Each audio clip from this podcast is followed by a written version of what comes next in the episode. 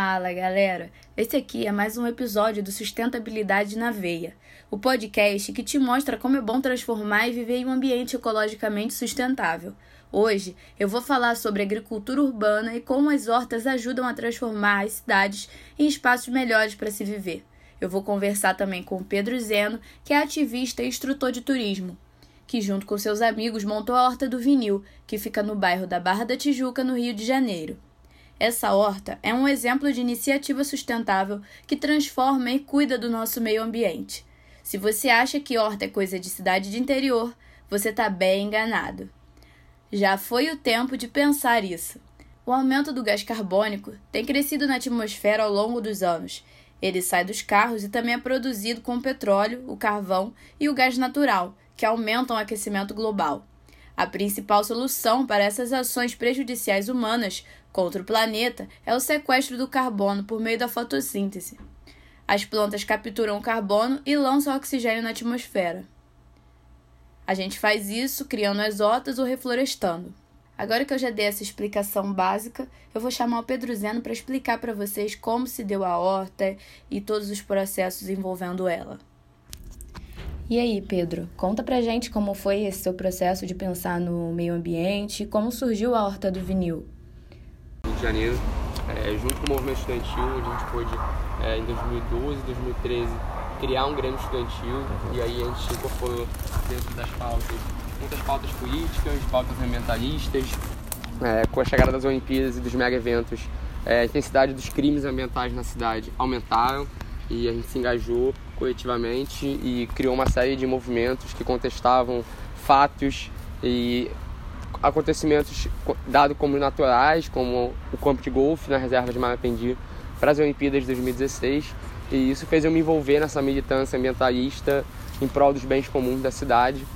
A gente participou de movimentos como Salva a Reserva, Ocupa Golfe, que reuniam a juventude e outras gerações na defesa da natureza aqui na cidade do Rio. E com isso eu me aproximei dessas questões com 14, 15 anos. E aí vieram as jornadas de, 2000, de junho de 2013 e a gente trouxe muito essas pautas. E o legado de junho de 2013 foi uma maior incidência da questão política no debate ambientalista. Então hoje a horta do vinil é a maior prova de que a agroecologia e a questão ambiental mobiliza as pessoas. Hoje o destino comum está ameaçado, a casa comum está ameaçada, a gente está é, esgotando esses recursos de uma maneira como nunca. E hoje a Horta Vinil tenta trazer temas globais e um nível local. Então a gente está aqui na Barra da Tijuca, no Parque das Rosas, próximo ao Barra Shopping.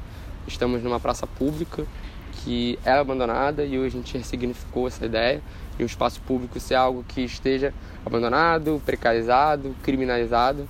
E a Horta do Vinil começa em dezembro do ano passado. E uma pessoa que fez um curso de permacultura, ela sentiu que precisava pôr esse conhecimento dela na prática e daí ela começou a plantar e com essa plantação é, ela atraiu uma série de pessoas que tinham algum, alguma afinidade com essa pauta.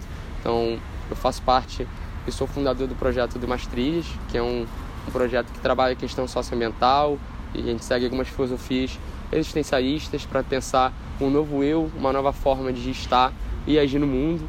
Então nós somos ativistas ambientais e realizávamos mais uma ação aqui no canal de Marapendi e a gente fazia uma ação ativismo junto com a rede Ecostadã e nessa ação a gente recebeu um chamado de uma moradora que passou e nos viu fazendo uma ação com essas garrafas, um, tentando gerar um impacto a partir da nossa ação.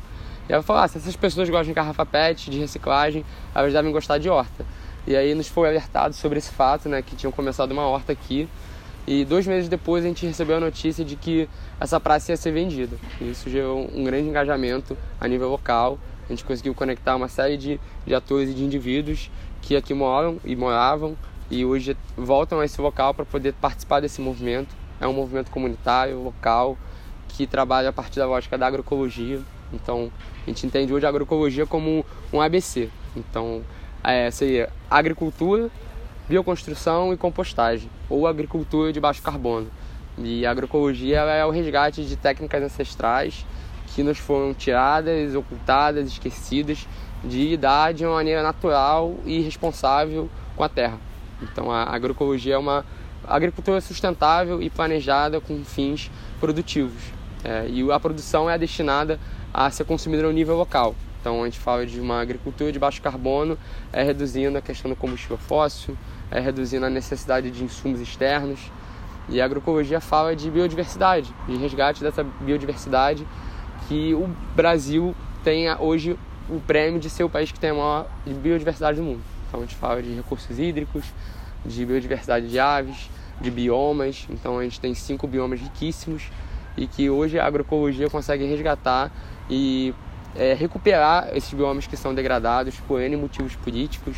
Hoje a gente está em um cenário de crescimento do pasto, de crescimento do agronegócio, e a agroecologia ela é a negação, ela é o oposto do agronegócio. Ela, produz, ela pensa a partir da lógica da biodiversidade e da participação, de se descentralizar a cadeia de alimentos, que esses alimentos possam ser consumidos a nível local, assim como a sua produção. Então, a Horta do Vinil hoje é, produz uma série de alimentos que são compartilhados com a comunidade local e com todos aqueles que são parte desse processo de construção. É, hoje, nossos sistemas agroflorestais eles têm é, cerca de seis meses e já estão produzindo uma série de plantas alimentícias não convencionais, de frutíferas, de árvores de madeira, para a gente poder completar o ciclo da adubação verde. E aqui a gente resgata também alguns dos nossos ídolos, algumas das nossas referências. E aqui atrás o Chico Mendes, é, um grande ativista político que pregava é, o ambientalismo de maneira passiva e foi assassinado durante o final da ditadura militar. Então, hoje o Chico Mendes é uma referência e nos guia e nos, nos traz é, esperança para que a gente acredite é, na pauta ambiental. Como você acredita que as suas atitudes podem mudar o planeta?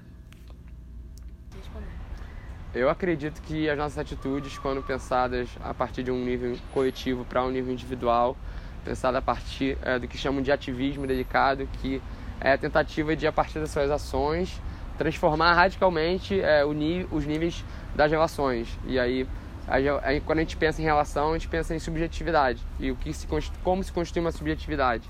A partir do nível individual, do nível social e do nível político. Então, as nossas ações elas tentam realmente transformar como a forma como as pessoas olham o mundo e a gente mostra isso na prática, a forma como elas se alimentam, a forma como elas destinam o que, o que elas consumiram, da onde veio. E o ativismo é isso, é mudar a concepção de mundo das pessoas é, a partir do movimento social, a partir de universidade, a partir do fazer a ciência, a partir do ser gente, a partir do dia a dia. Então a gente fala com as pessoas mais próximas naquilo que a gente acredita. E a gente se sente bem fazendo isso. E quando a gente se sente bem, a gente consegue é, contagiar as pessoas a se sentirem bem. E toda essa transformação é coletiva. Transformar é um verbo coletivo. Como a gente se vê no mundo é algo coletivo. Depende. Você não consegue ser feliz se o seu entorno estiver uma energia horrível, péssima, triste.